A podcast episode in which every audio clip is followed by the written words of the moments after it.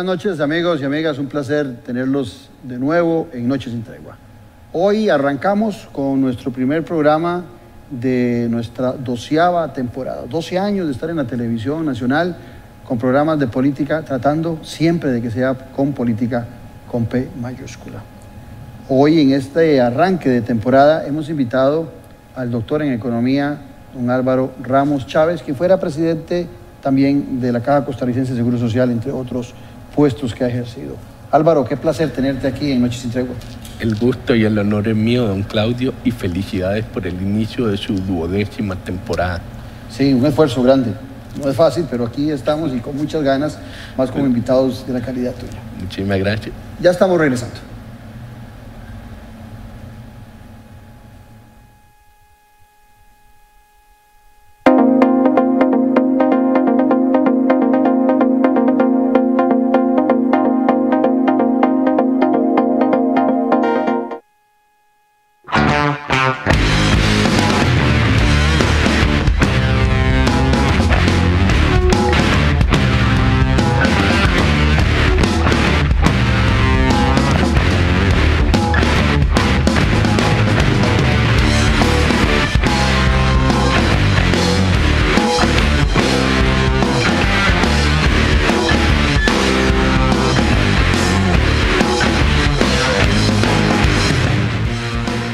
Il cestino gourmet y la trattoria di oggi son la combinación ideal para disfrutar de un excelente menú y poder llevarse a casa esos exquisitos ingredientes de la buena mesa italiana.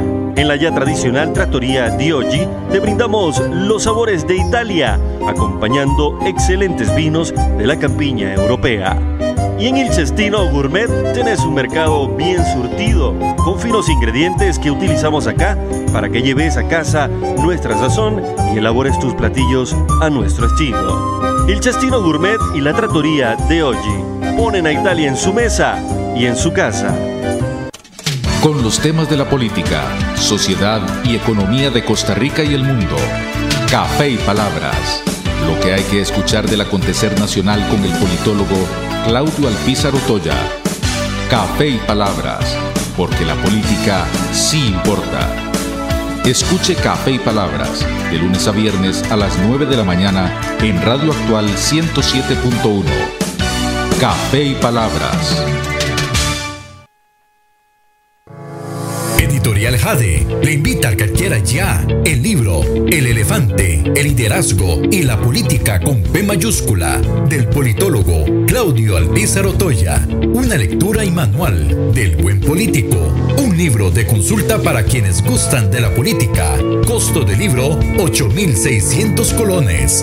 Adquiéralo en la librería internacional. Ahora también en la librería Universidad de Costa Rica.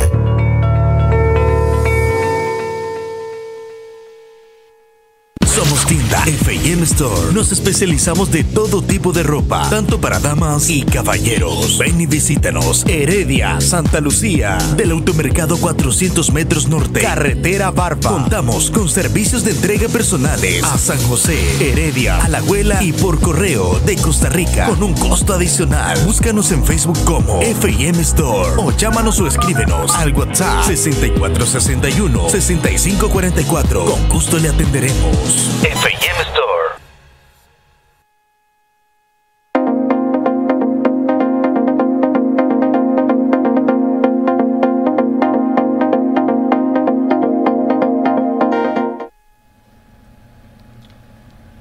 Demos inicio a la conversación con don Álvaro Ramos Chávez. Álvaro, de nuevo, bienvenido al programa. Ya me imagino con las aguas más tranquilas. Septiembre a la fecha ya han pasado varios meses de la turbulencia de tu salida de la Caja Costarricense de Seguro Social. Así es. Sí, no, me he sentido bien, he tenido muchísimo apoyo de familia y amigos y creo que es una experiencia que nunca olvidaré, que me hizo crecer mucho como persona y eso me parece que se trata de eso en la vida, ¿no? Ir siempre tomando enseñanzas y aprendizaje de todos aquellos lugares por los que uno pasó y recordar todas las personas maravillosas que conoció y con las que hizo algún tipo de conexión. Yo te decía a vos que yo como politólogo y vos como economista te decía cuando te traje mi libro y te lo regalé, eh, entre las características del elefante está el tener la piel muy gruesa para aguantar los ataques duros en la política. Eh, algunos fundados, pero en la mayoría de los casos infundados. Ahí aprendiste que la, la piel de un político tiene que ser muy fuerte para aguantar esos golpes. Sí, yo diría que el caso mío fue un poco inusual, ¿no? Porque la impresión que tengo es, bueno, perdí el trabajo, pero recibí tanto cariño de la gente que francamente sería difícil decir que adquirí una piel gruesa, puesto que realmente no he recibido como ataques o oprobio de las personas, todo lo contrario, mucho cariño y mucho amor. Entonces no sé qué tanto pude adquirir una piel gruesa, quizá el comentario que haría en general es que uno sí tiene como que aprender a internalizar la enorme disrupción que significa para uno sentir que estaba haciendo todo bien y aún así pierde su trabajo. Y eso es una de esas cosas que tal vez para mí cuesta procesarla, pero quizá en esa línea sí hay que aprender a tener una piel gruesa, que a veces las cosas simplemente son así. Hoy vivimos en dos mundos el mundo de la calle, cuando vos salís y la gente te saluda, te reconoce y es amable y, muy afable, te reconoce méritos y demás. Y el mundo de las redes que es insoportable, que ahí sí, en el anonimato, eh, ahí se que requiere todavía piel más gruesa porque ahí los ataques sí son infundados y, y desleales totalmente.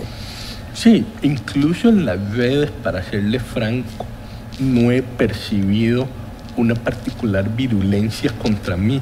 De hecho, a modo de anécdota, no sé si habrá observado que cuando en enero se dio toda la situación con los trolls, una de las observaciones que hizo el troll fue que él se rehusó a atacarme a mí. Que entre todas las tareas, si se les puede decir así, que le encomendaron, una era atacarme a mí y que él se rehusó a hacerlo. Yo no conozco al Señor, nunca lo he tratado en mi vida, entonces aún ahora estoy extrañado que él hiciera eso, pero es parte de lo que le estoy comentando. Realmente para mí ha sido difícil percibir particular virulencia, animadversión hacia mí. Puede haber gente en desacuerdo con algunas de mis decisiones, lo cual me parece lo más normal del mundo, pero realmente no he sentido como que haya un mal ambiente más bien parece haber habido bastante tristeza alrededor de mi salida.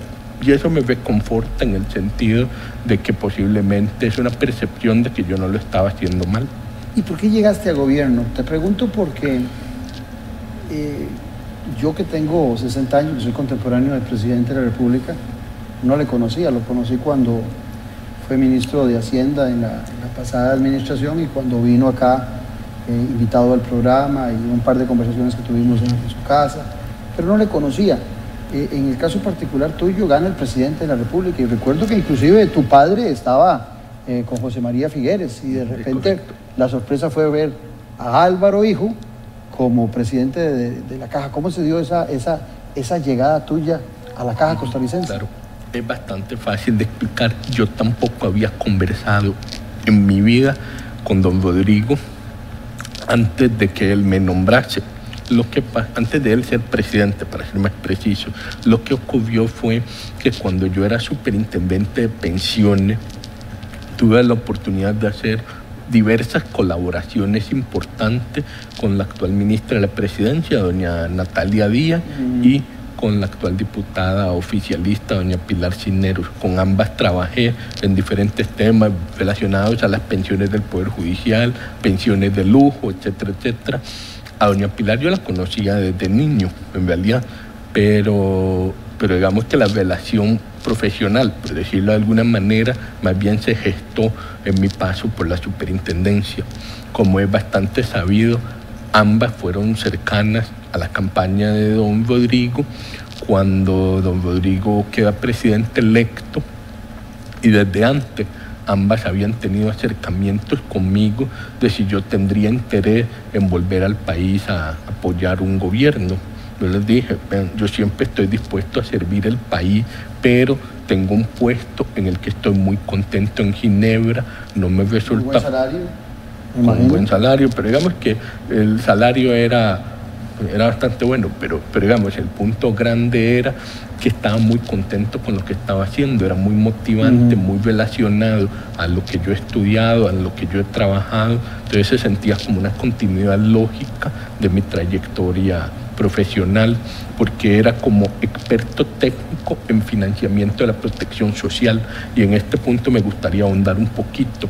La razón por la que el puesto existe y por la que yo pude entrar a trabajar ahí es que históricamente la Organización Internacional del Trabajo ha sido muy fuerte, muy sólida en empujar los derechos laborales, pero típicamente sin que lo ignorara del todo, pero no le ponía una prioridad tan alta a entender exactamente cómo iban a ser financiados esos derechos.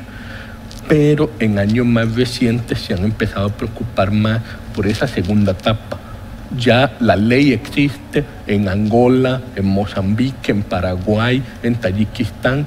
¿Y ahora qué hacemos? ¿Cómo convertimos esa ley que da cierta protección laboral, protección social en hechos en la calle, ¿verdad? En que de verdad la gente diga, sí, esa ley se convirtió en algo que realmente me beneficia. Entonces ahí era donde entrábamos la gente en el equipo en el que yo estaba, tratando de producir ideas que llevaran a dar un financiamiento, un sustento genuino a esos derechos. Entonces, como puede ver, yo estaba en esa línea de trabajo y de una vez yo le comenté a doña Natalia, a doña Pilar, vean, lo que a mí realmente me apasiona es esto, si yo voy a volver al país, quisiera hacerlo a la caja, porque es lo que más ligamen tiene a lo que he venido haciendo, a cuando estuve trabajando en pensiones, ahora que estaba en la OIT trabajando en protección social, entonces yo quería volver a protección social en Costa Rica, y eso es institucionalmente la caja.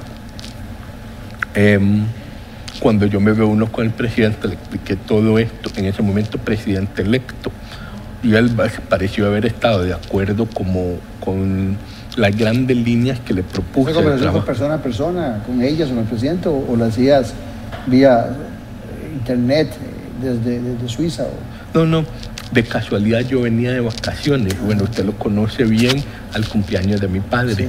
Me vine de vacaciones en coincidiendo con el cumpleaños de mi padre y el de mi esposa que cumple poco después y entonces estaba yo en Costa Rica, pero la planificación fue alrededor de los cumpleaños de ellos, de mi padre y de mi esposa, pero coincidió con que acababa de ser electo el presidente. Entonces, de hecho, nos vinimos únicamente con ropa de vacaciones. Yo tuve que devolverme a Suiza, a traerme todo. Mi esposa y mis hijas se quedaron acá.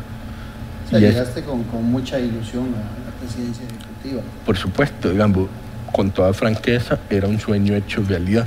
Digamos, sí me hacía muchísima ilusión ayudar desde la caja. Y yo lo había comentado muchas veces con mi esposa uh -huh. y ella estaba de acuerdo que volver por la caja sí tenía sentido. Por otros temas no mucho, pero por la caja sí.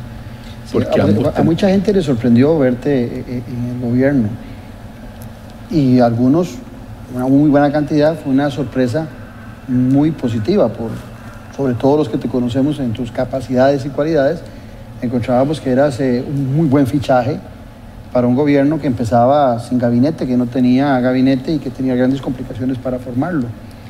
Sin embargo, eh, te voy a hacer, eh, te voy a contar esta, esta, voy a ser infidente conmigo mismo públicamente. Cuando te nombraron, conociendo yo el, el, carácter del presidente de la República, a varios amigos les dije, no dura seis meses Álvaro Ramos en la presidencia de la Caja. Y, la pegué, no, no, no, duraste los seis meses. Ahora, las circunstancias que se dan en, ese, en eso surgen a razón de un aumento que se aprobó en la administración pasada para todos los funcionarios públicos, y entre esos iba la Caja Costarricense de Seguro Social, y el presidente había sido en ese momento ministro de Hacienda y lo había firmado con el presidente de entonces, Carlos Alvarado. Cuando viene la, implementación de ese aumento, ¿tuviste vos oportunidad previa a tomar la decisión de votar en junta directiva favorable que se pagara ese aumento? ¿Hablaste con el presidente, le dijiste, viene este tema y los que estamos representándolo usted, los tres que estamos en junta directiva, eh, vamos a votar a favor de que se pague ese aumento. ¿Tuviste ese espacio de conversar con él o tomaste la decisión y junto con tus compañeros y después tuvieron que enfrentar al presidente. La secuencia fue esta. La decisión venía del anterior gobierno. Yo siempre procuraba conversar con el presidente aquellas cosas que fueran iniciativa mía. Tanto así que le había expuesto ampliamente lo que yo denominé el plan cumpliendo la promesa, que era un plan estratégico para los cuatro años eh, y que permitía, digamos, tener una hoja de ruta de trabajo. En el marco de esa planificación, más bien todo lo que venía del anterior gobierno, yo decía, saquémoslo rápido si ya son compromisos adquiridos para nosotros seguir con nuestras vidas y con nuestro enfoque. Ciertamente, si el presidente manifestaba particular interés en un tema, por ejemplo, como lo manifestó cuando me expuso que le habían llegado denuncias respecto de la emisión de los bonos del periódico La Nación, bueno, el grupo La Nación. Él era muy contundente en me interesa mucho este tema o en algún momento Casa Presidencial tuvo un acercamiento muy contundente en me interesa mucho el tema de el Fondo Monetario y la reducción de la base mínima contributiva. En otro momento se manifestaron con mucha contundencia alrededor del tema del salario mínimo inembargable. O sea, desde Casa Presidencial, cuando les interesaba mucho algo, lo decían, pero sin ninguna... Em, sin ningún disimulo, digamos, era muy claro cuando les interesaba algo. Ni una sola vez mostraron interés en el tema del aumento salarial. Como el aumento salarial venía del mismo ritmo de análisis financiero bajo el cual habíamos aprobado la base mínima contributiva, yo sí lo veía como algo que había que obligar a la junta directiva a analizar a fondo si teníamos la capacidad de pagarlo y solo bajo esas condiciones pagarlo. Pero como nosotros no habíamos negociado nada, era un acuerdo nacional, yo no veía mucho espacio para decir mucho al respecto. Digamos, em, parecía, y en esto, cuando ya lo aprobamos, el presidente me manifiesta que él no estaba de acuerdo con eso. O sea, posterior a la aprobación. Pero Antes ya no se dio cuenta que venía la aprobación. Antes nunca habíamos sabido que no le parecía. Y él, yo recuerdo bien que el primer día me sorprendí mucho. La primera noche me angustié, yo habré cometido un error. Pero cuando vuelvo a revisar la documentación, él mismo había firmado el aumento. Y yo se le dije, presidente, pero fue usted el que firmó ese aumento, porque ve quería que yo le dijera de algo usted mismo firmó. ¿Verdad? Y esa es la parte que a mí me ha costado mucho comprender. ¿verdad? Lo, yo siempre hago la semejanza a que es como que usted reciba un email de su jefe, mira, pintame esta pared y la pintas durante el fin de semana. Y el lunes el jefe llega y dice, no, no era esa pared, era aquella. Y uno dice, pero aquí tengo un email que decía que era esta. No, no, te me debiste haber vuelto a consultar verbalmente si yo de verdad quería que pintaras esa pared, aunque hubiera un, email que decía que la pintara. Y ese, esa mecánica es algo que a mí me cuesta, lo confieso, me cuesta entenderla, porque es como siempre relato el escenario contrario. Imaginemos que yo le hubiera consultado al presidente y yo no autorizo el aumento salarial. Y después él públicamente dice, yo había firmado el aumento salarial y él no lo cumplió. Lo va a despedir. A todos ustedes les hubiera parecido supernatural. Sí, claro. ¿Por qué Álvaro no aprobó un aumento salarial que el propio presidente había firmado cuando era ministro de Hacienda? Entonces, digamos, hay una disonancia ahí muy pesada. ¿Qué te dijo él sobre eso? ¿Qué te dijo el presidente sobre ese tema? Yo, yo sobre que él lo había firmado. Nunca me supo responder ese punto en específico. Era simplemente que, porque, ya, pero que como me está hablando de cosas de hace seis meses, la posición de él, me parece, era que a pesar de que él había firmado ese aumento salarial, que no correspondía otorgarlo por la regla fiscal. Y yo no sé quién lo indujo a creer que la regla fiscal aplicaba la caja. Fue aprobada en el 2018 también, ¿no es cierto? La regla fiscal, si mal no recuerdo.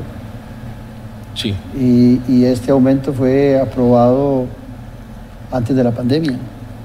Es que en realidad el asunto tiene más aristas técnicas, pero el corazón del argumento durante los días previos a mi destitución, cuando yo hablaba con el presidente, con Nogui Acosta, el ministro de Hacienda, el corazón fue siempre alrededor de la idea de que a la caja le aplicaba la regla fiscal y por lo tanto no procedía el aumento.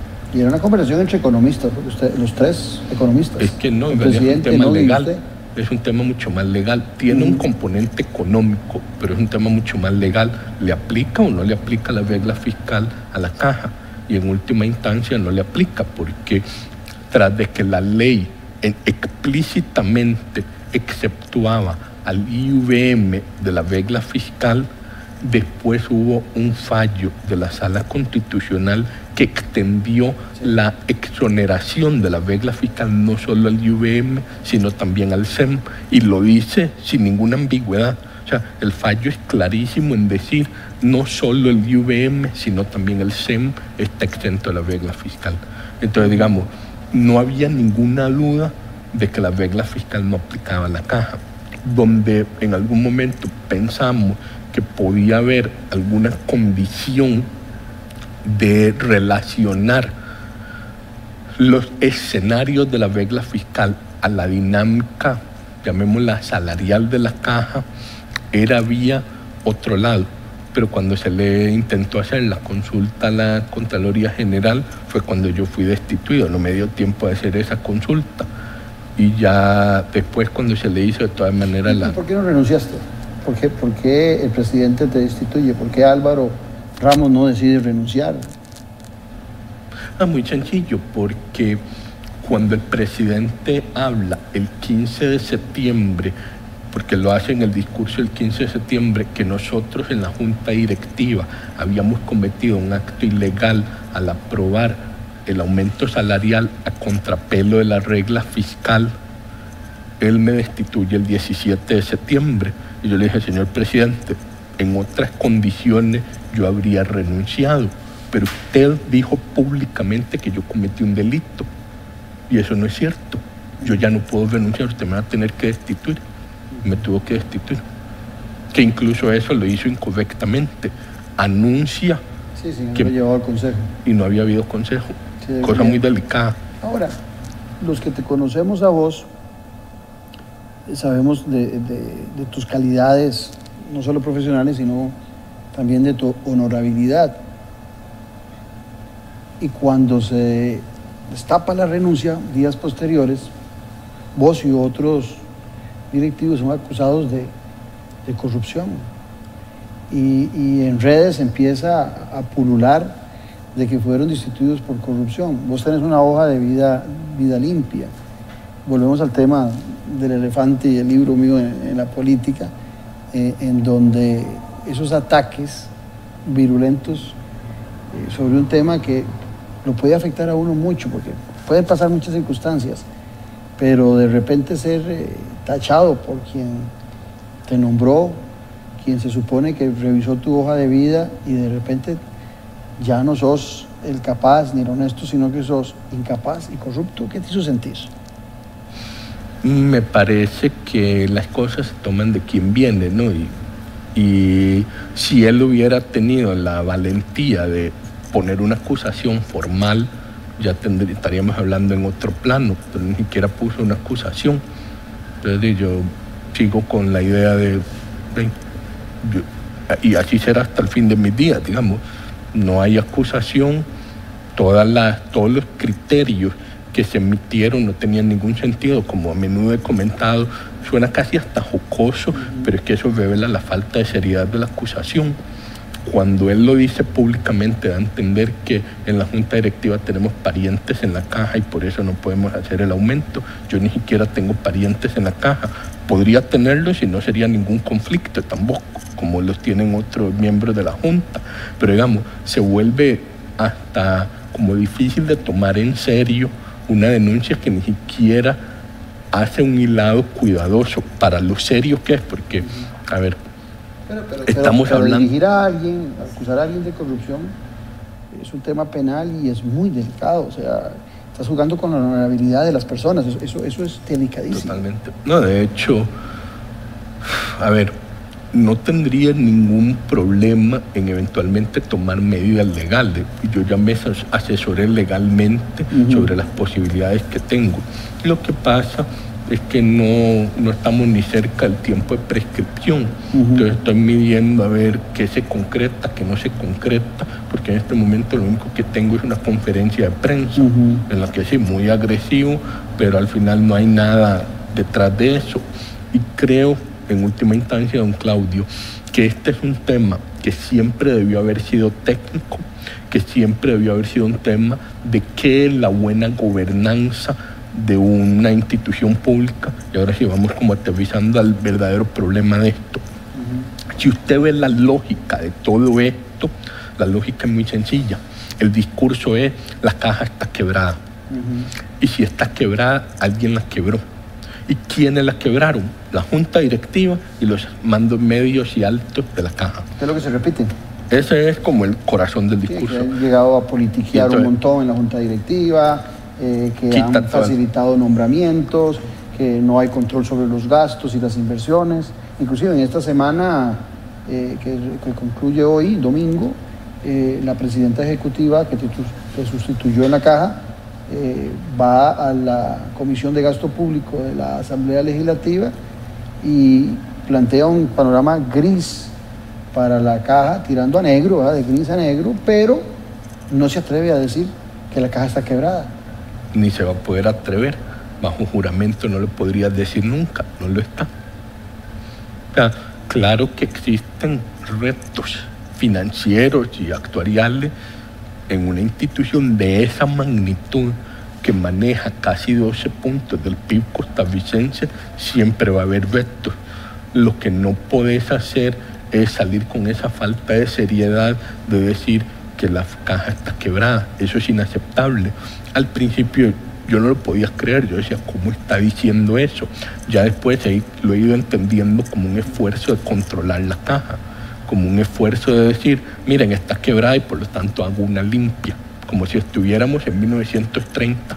Eso te iba a decir, porque el constituyente, en nuestra constitución de 1949, ya existiendo la caja, la caja empieza en los años 40, cuando el doctor Calderón Guardia y, la gente que le acompañaba deciden la creación de la Caja Costarricense de Seguro Social. O sea, hay una década, casi una década, donde la Caja no está amparada a la Constitución con esa autonomía política y administrativa que tiene.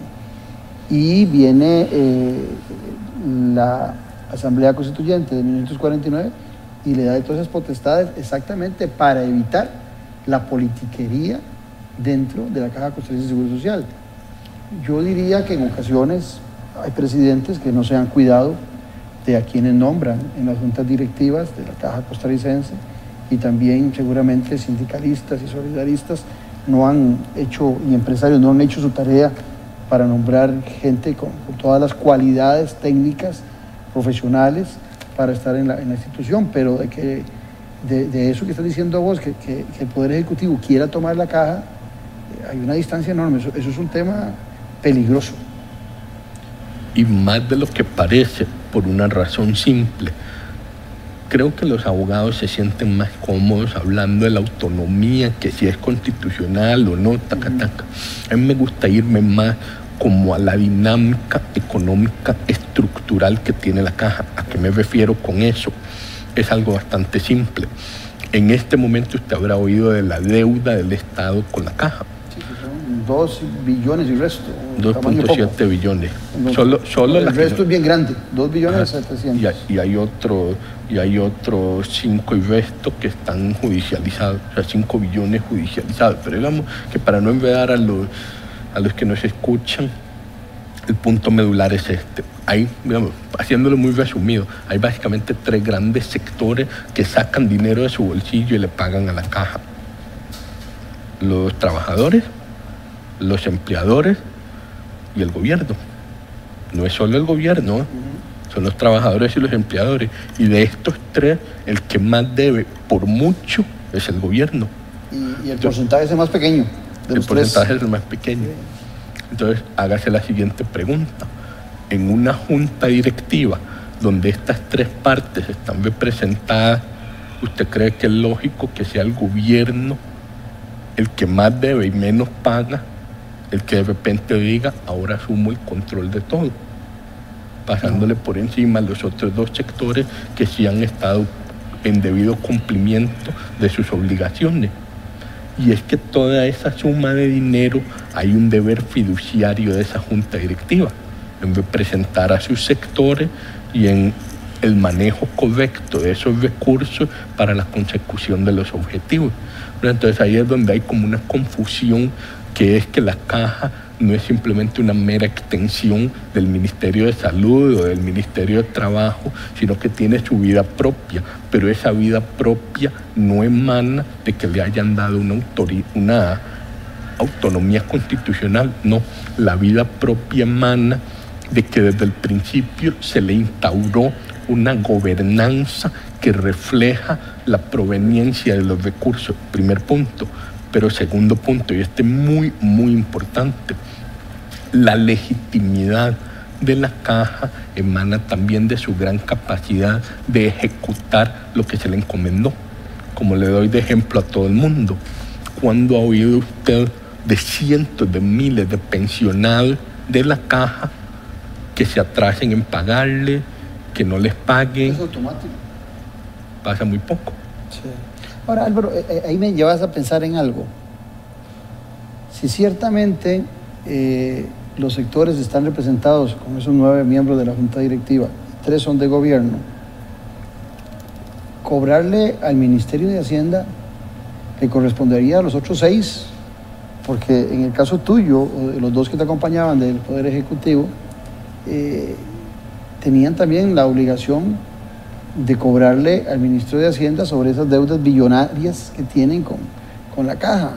Eh, se harán algunos o se habrán hecho algunos que han pasado ahí en agradecimiento al presidente que los nombró a, esos tres miembros de la vista gorda con esa, con esa deuda que, que no se disminuye. A ver, yo en esto fui muy directo con el presidente, lo voy a hacer con usted. A mí, yo cuando vi el problema de la deuda, y que es un problema que preocupa a todo el mundo y preocupa, por ejemplo, a la Contraloría General de la República. Y creo que es importante detenernos un segundo en qué es esa deuda. La caja, si la, por ejemplo, existen otros países, tal vez es más fácil pensando cómo lo resuelven en otros países. En otros países usted divide el sistema de salud. Hay una parte que es el seguro social y una parte que típicamente son los hospitales del Ministerio de Salud. Y como funciona en esos países es, si su hijo está asegurado, porque usted está debidamente asegurado, su hijo puede ir a un hospital del Seguro Social. Pero si su hijo no está asegurado, porque usted no está asegurado, tiene que ir a un hospital del Ministerio de Salud. Típicamente en esos países los hospitales del seguro son mucho mejores que los hospitales del Ministerio de Salud, porque pasa en casi todo el mundo que los recursos de un seguro social son más estables y más predecibles que, que los recursos de un Ministerio de Salud. Y, le, dan una prioridad al que está pagando y al que está afiliado con la caja para ir a esos hospitales que son mejores. Exactamente. Hoy todos vamos a los mismos, paguemos o no paguemos. Ajá.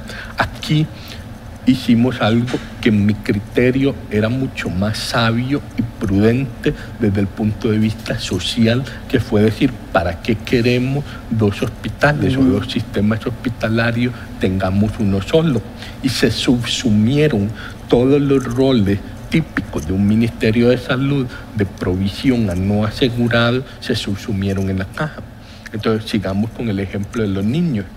En Costa Rica, un niño esté o no esté asegurado por sus padres, es recibido por la caja. Lo reciben en el EBAI, lo reciben en las áreas de salud y ciertamente lo reciben en el hospital de niños. Entonces la pregunta es, ¿cuánto cuesta recibir a un niño de padres no asegurados? Peso más, peso menos, cuesta como 40 mil colones al mes, no es gratis. No estoy hablando de cobrar las operaciones o cobrar la, te- no, no, la cuota. el seguro, la cuota de asegurar un niño no asegurado. Y por ley, ojo, no es algo que la caja inventó, no, es que en el Congreso dijeron por ley todo niño tiene derecho a la salud. La provisión la está dando la caja, pero yo no tengo ningún problema si en algún día queremos decir, bueno, ¿sabe qué? Ya no queremos deberle a la caja, debámosle a un hospital privado, fantástico. Pero entonces veas lo que va a pasar. Todos los niños no asegurados por la caja van a ir a ese hospital privado. El hospital privado tiene que atenderlos por ley Tiene y, va, y tiene que cobrar. ¿Y qué va a hacer el Estado? No le va a pagar. En dos toques ese hospital privado está Lo que quebrado. estás diciendo es que la caja no paga esos servicios. La caja no paga. Esos servicios hospitalarios a los no asegurados, a los niños. Eso es lo que nos estás tratando de... O sea, es que no es que no lo paga, si lo está pagando, tal vez hay que plantearlo diferente. En este momento, de los recursos que han contribuido los asegurados, la caja está teniendo que tomar de esos recursos para financiar la atención de gente no asegurada. que le corresponde al... que le correspondería al Estado, Al pero el Estado Estado como- no está pagando. ¿Cuánto no está pagando? Solo por concepto de niños no asegurados que la caja sí atiende, ya vamos por 640 La mil caja sí millones. está al día entonces en, la- en las cuotas de sus funcionarios administrativos.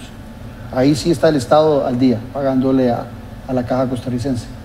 En todo, no. lo, en todo lo que corresponde a sus funcionarios públicos, la caja, el, No, a el- ver, el lo de- gobierno, el Estado cumple periódicamente. El problema está en este tipo de servicios o de migrantes que llegan con y dan migrantes, servicios. indigentes, mujeres embarazadas, hay toda una serie de disposiciones legales que la caja atiende, que en buena teoría se cobran al Estado y el Estado después no paga. También tenemos problemas con las cuotas, el Estado paga menos que las cuotas, pero digamos que eso ya es como más, a ver, es como todavía más extraño en algún em- aspecto, pero se entiende. Hemos llegado al punto, por ejemplo, un tema que a mí siempre me ha apasionado y que fue el tema de mi tesis doctoral, que es la ley de paternidad responsable, contempló la creación de un laboratorio de paternidad responsable.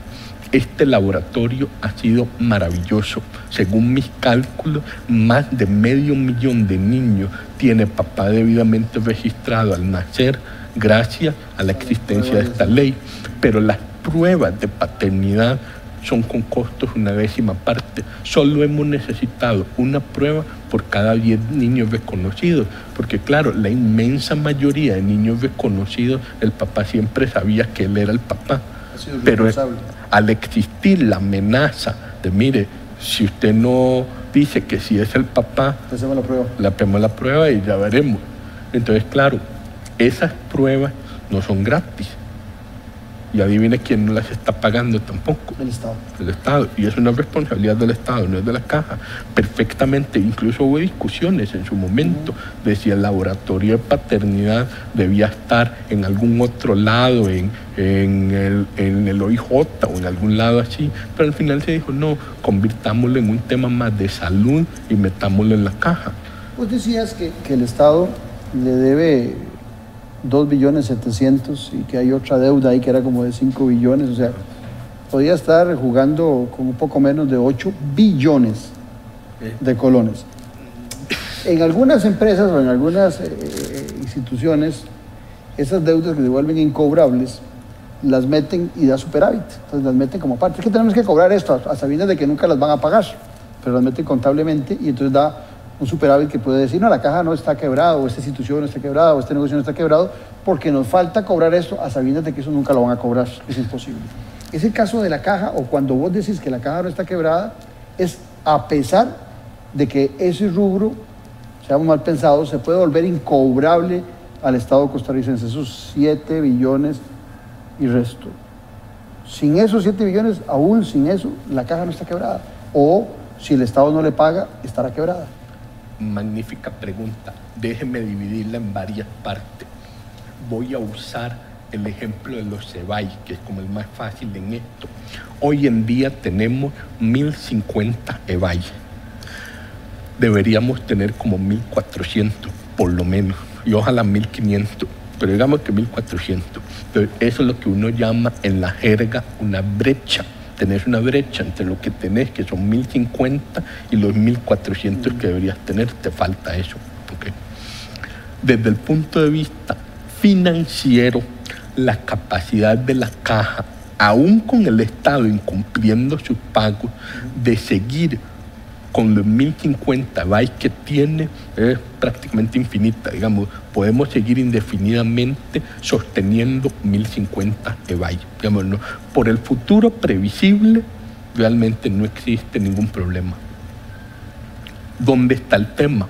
Si yo quiero cerrar la brecha, y ahí es donde entra toda esa discusión de las listas de espera, de la gente esperando en los EBAI a las 3, 4 de la mañana para conseguir un campo, o sea, todas esas injusticias que a la gente le molestan de un mal servicio de la caja. Pero ojo, yo, yo no siento que sea válido decir que un mal servicio, un deficiente servicio sea lo mismo que una caja quebrada. O sea, ya si empezás como a hacer esa semejanza, ya estás como jugando con fuego. O sea, es como decir cualquier cosa que sea menos que un servicio perfecto, impecable, es una caja quebrada, como que no tiene sentido, ¿verdad? Entonces hay que hacer como esa distinción entre eh, una calidad de los servicios y Ujú. los recursos. Entonces ahora sí, si nosotros seguimos con 1050 bytes, indefinidamente no hay ningún problema. Si queremos cerrar la brecha, eso aumenta los costos de la caja.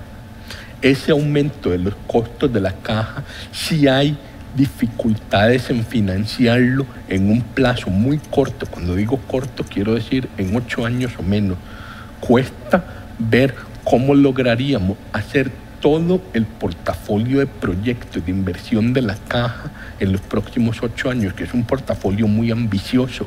Son nueve edificios hospitalarios, 30 áreas de salud y 400 EBAI. Este, esta, es- esto es mucho dinero. Entonces, esta cantidad de dinero sí cuesta más invertirla en solo 8 años, la puedes invertir en 15 años. O sea, si lo hacemos el doble de lento, de repente financieramente sí se acomoda la caja, pero no lo podríamos hacer en el plazo ambicioso que teníamos, a menos que el Estado se comprometa a empezar a pagar. ¿Por qué? Porque el dinero que tiene la caja en reserva hoy sí alcanza para hacer todo el portafolio de inversión, sí lo podríamos hacer.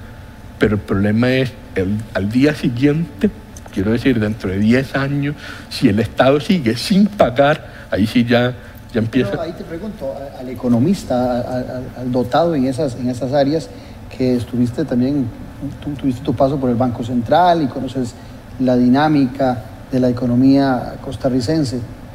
¿Está en capacidad de alguna manera el Estado costarricense de empezar a ser responsable con esa deuda? ¿Tiene de dónde sacarlo el Estado costarricense o esa bola de nieve ignorada por este y por otros gobiernos anteriormente va a seguir dando vuelta? Bien, se lo va a poner muy simple.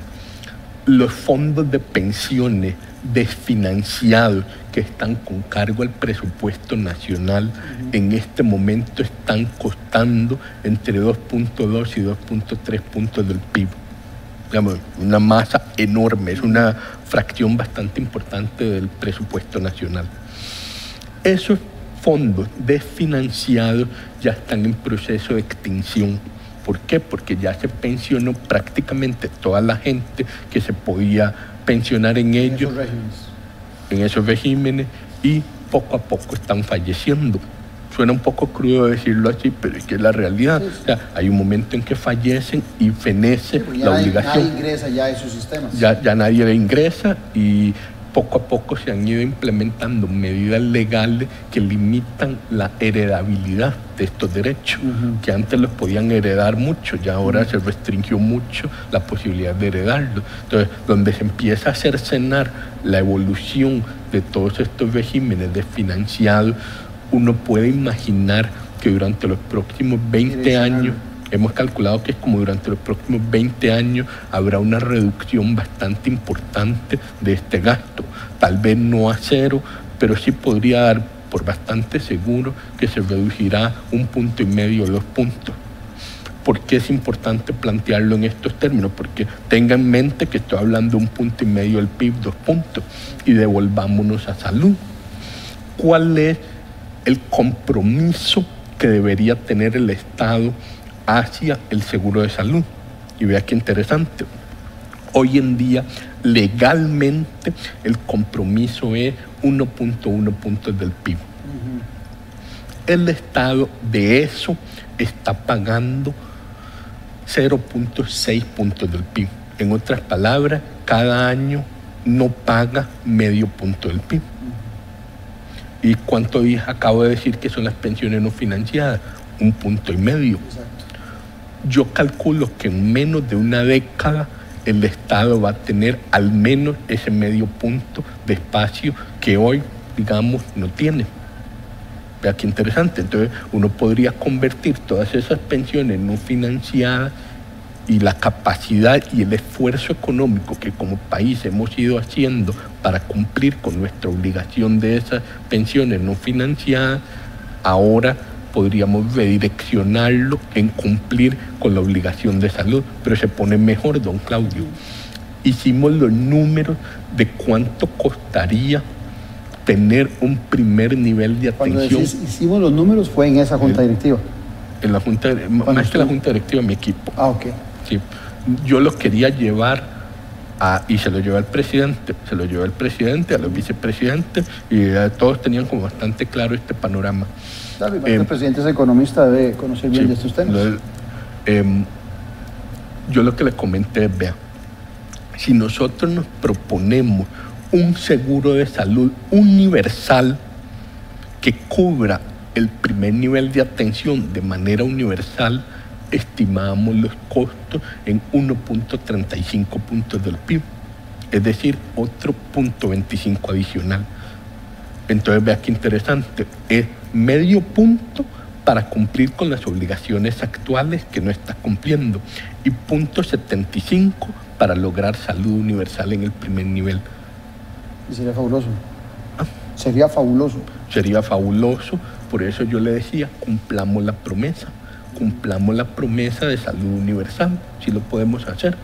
Y vea que este punto 75 es menos de la mitad de lo que hemos estado destinando a pensiones desfinanciadas. Entonces yo decía, si hemos podido pagar por pensiones desfinanciadas, ¿por qué no podemos pagar por salud Ahí, ahí el tema estaría en que eso que se va liberando, exista la conciencia y casi la rigidez de pasarlo, porque también pueden llegar los gobiernos a jugar, mira, sigamos debiendo a la caja y esa, esa platilla lo utilizamos para otros El plan era gradual. Objetivos. El plan era gradual. La idea era, la caja hoy tiene los recursos, aprovechémoslo. Usemos la caja como un motor del dinamismo económico, construyamos este 1.2 millones de metros cuadrados, inyectamos enorme dinamismo a la población costarricense, la economía costarricense, y en 10 años el Estado me paga cuando haya liberado los recursos. Dijiste algo que no puedo dejar pasar, que me parece que es sumamente importante, que es el hecho que es diferente que la gente se queje de los, de los servicios de la caja, de la atención de la caja, de las grandes filas pendientes de atención en la caja, a el asunto financiero de la caja pero que el ciudadano piensa, tiene la percepción de que cuando los servicios de la caja están siendo precarios en algunas áreas, es porque no hay dinero, porque la caja está quebrada. Dijiste vos que no, esa relación no es correcta. No. ¿Qué habías pensado para mejorar esos servicios de la caja? Porque esa percepción va a seguir dentro del ciudadano presente si los servicios de la caja no mejoran, si las grandes listas de espera no mejoran, si no hay más especialistas. ¿Habías pensado también en, tu proyecto en eso? Sí. Eso era literalmente un plan que nos llevaría bastante más tiempo que el que tenemos, pero em, el corazón de los ajustes iba en varias líneas. Número uno, un uso mucho más profundo del EDUS, que te permite tener una gestión mucho más clara de las listas de espera, referencias, contrarreferencias, la, el mismo, la misma gestión tecnología. de los espacios de los EBAI, o sea, una apuesta fuerte por la tecnología. Y yo estoy bastante convencido de que se puede hacer y lo único que me frenó un poco de lograrlo, incluso en el poco tiempo que estuve, fue que pasé más de dos meses levantando la caja del ciberataque feroz que sufrió, que nos dejó con cero sistemas. Todos los sistemas hubo que apagarlos, hasta el correo electrónico. Entonces fue complejo levantarlo de ahí. Bueno, entonces digamos, esa, hay un componente tecnológico, hay un componente de reenfoque de cómo debe ser la gestión de salud de la caja. La mayoría de los seguros de salud en el mundo tienden a tener un enfoque curativo. Los ministerios de salud tienden a tener un enfoque preventivo. La caja tuvo una hibridación rara. Como tuvimos una gran parte de las funciones del Ministerio de Salud viniéndose para la caja junto con el personal que las ejecutaba, la caja quedó como un híbrido raro. Tiene un enfoque preventivo y uno curativo. Pero con el pasar de los años, de manera natural, la gravedad institucional los fue llevando otra vez más al enfoque curativo. A mi llegada, y ya venía con alguna gente atrás, pero yo le quería dar un énfasis muy fuerte, yo quería retomar muy fuerte el tema del enfoque preventivo. ¿Y qué significa eso concretamente? Me resolvía varios problemas de un solo golpe. Problema uno, el problema de los especialistas.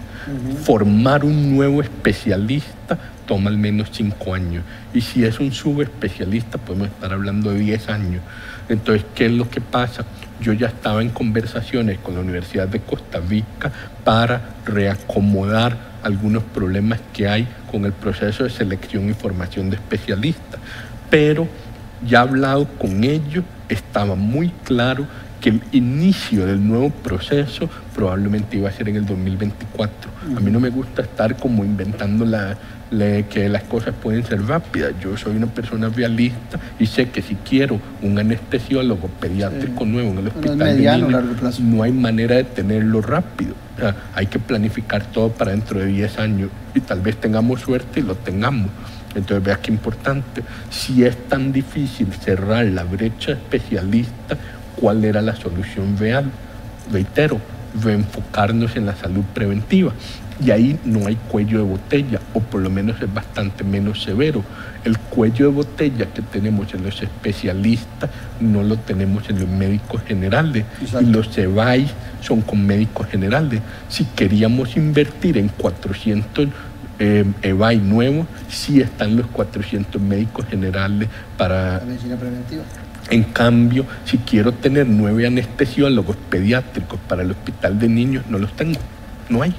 Entonces vea qué diferente, porque claro, una cosa es tener el enfoque puramente financiero del problema de gestión, el problema de atención. Yo te decía, no, un momento, ¿dónde está mi cuello de botella? Yo le decía a todo el mundo, en el hospital de niños, mi cuello de botella no son los 300 millones de dólares que me cuesta la nueva Torre de la Esperanza. Mi cuello de botella son los anestesiólogos pediátricos. Entonces, ahora sí, hay otro problema.